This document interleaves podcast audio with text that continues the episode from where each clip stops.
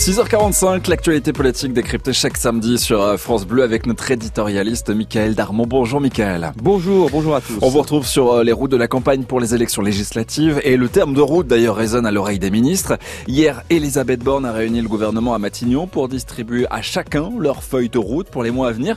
Euh, tout d'abord, Michael, on s'arrête quelques instants sur la méthode. Est-ce que ce type de réunion de ministres aura lieu régulièrement?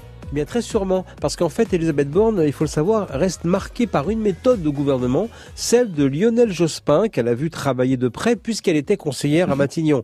La concertation, la circulation des informations étaient au cœur de la cellule et de la culture de management à l'époque. Euh, donc pour Lionel Jospin, c'est comme cela d'ailleurs qu'il a pu tenir hein, les poids lourds politiques qui ont joué collectif. Manuel Valls également, qui était mhm. le conseiller en communication, on s'en souvient, de Lionel Jospin, s'est aussi inspiré de cette méthode lorsqu'il réunissait euh, ses ministres toutes les semaines, lorsqu'il était lui aussi à Matignon. Donc Elisabeth Borne semble reprendre à son compte la méthode Jospin et elle devrait s'en servir pour aussi s'imposer face à un président dont elle connaît le fonctionnement vertical et euh, auquel d'ailleurs elle a l'habitude de tenir tête quand il quand il le faut. Hein. Et d'ailleurs c'est assez rare pour être souligné. Ah, ça c'est vrai. Alors voilà pour la méthode Borne qui commence à se dessiner. Le plus important reste les politiques qui seront mises en place et il va falloir patienter encore jusqu'à la fin des législatives Elle est interminable cette période euh, post-présidentielle hein, à cause de l'agenda, on le sait, entre les deux élections. Euh, vous l'avez dit, le paradoxe c'est que les ministres reçoivent une feuille de route alors qu'ils sont réduits au silence mhm. et qu'ils ne peuvent faire aucune annonce. Mais il y a un avantage, les ministères vont commencer à travailler sur des mesures sans être perturbés par un agenda médiatique des ministres qui parfois demandent effectivement à pouvoir s'exprimer alors qu'ils n'ont pas grand-chose à dire. Mais là, il est vrai qu'il est urgent aussi pour Elisabeth Borne de montrer une équipe au travail sur les sujets qui préoccupent les Français, en particulier le pouvoir d'achat et la transition écologique.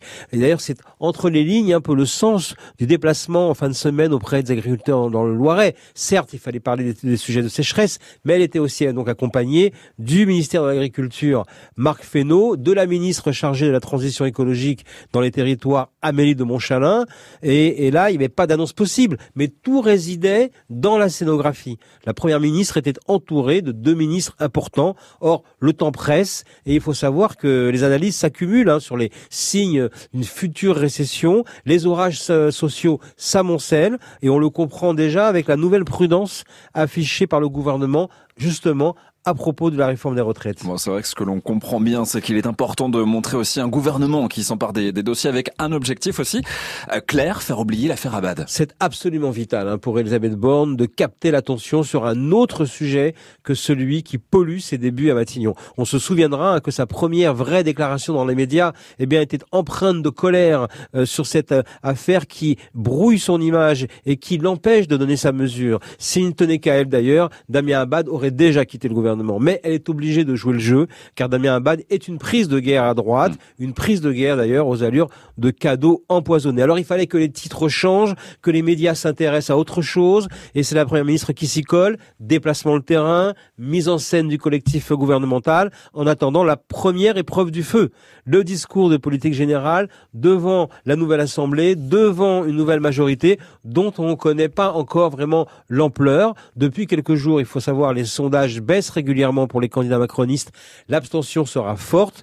Après les élections, le gouvernement fera les comptes et tirera le leçon politique. Il y aura encore un remaniement. Et donc, en attendant le borne 2 hmm. entre l'affaire Abad et l'apathie électorale, eh bien, la première ministre est lancée dans une course contre la montre. Eh bien oui, le deuxième round qui arrivera euh, très vite après les élections législatives. Merci beaucoup, Michael Darmon, pour euh, cette analyse. Euh, rendez-vous samedi prochain. À samedi. Les routes de campagne à écouter en vidéo sur francebleu.fr.